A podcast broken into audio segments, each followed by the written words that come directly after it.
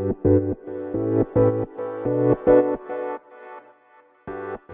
ようございます。なつきです。と今日はねえっ、ー、と私あのマイライブっていうね Facebook グループであのライブ登壇させていただくんですけど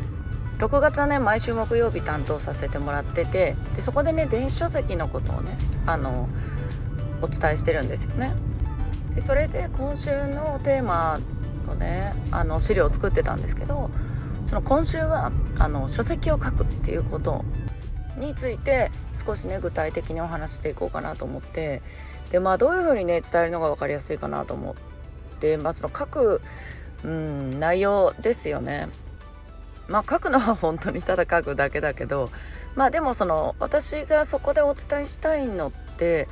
あの Kindle って自分でね出版される方もいらっしゃるんですよ。ハードルが高いと思われがちな分あ自分で出せるんじゃんって言ってポンって出しちゃう本当に出しちゃう人いるんだけど要はその内容ですよね。本には本の構成があってまあそこを知らないとダメだよっていうお話とその具体的なね文章あの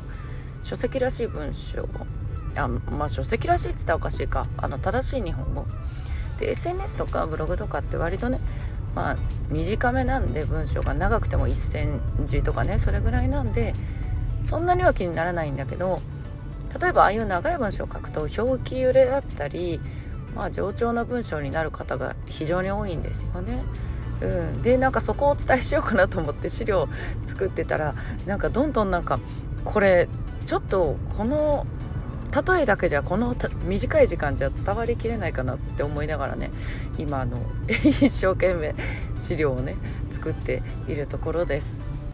でいつもねこういう内容をお伝えする時に思うのはやっぱりあのライティングスキル最強だなっていうこと。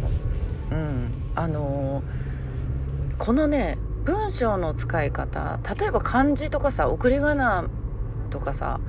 なんかまあ細かいんだけども漢字にするかひらがなにするかでも違うしあのこういうの分かってると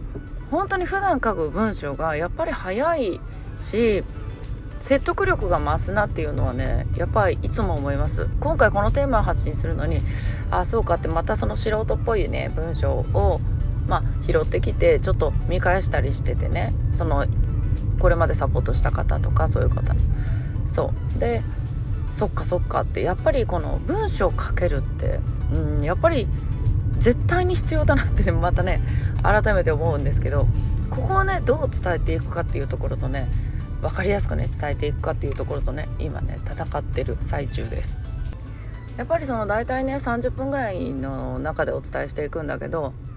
30分って言ってもねそのいろいろライブの流れがあるんでまあ実際の具体的な内容ってねまあ、20分とかそれぐらいにはなってしまうんでね。そこでやっぱり一つのテーマお届けしていくってね。そうより具体的にやっぱり絞ってねいかないと伝わりづらいかなと思ってね、うん、この表現方法にしてもやっぱりいろいろあるんでね。言葉一つであの印象ってめちゃくちゃ変わるなっていうのとかね。などういう言葉をチョイスするかっていうとかね。そうそうあの本当に日本語って面白いなと思います。はいということでね皆さん今日も素敵な一日をお過ごしください。いってらっしゃい。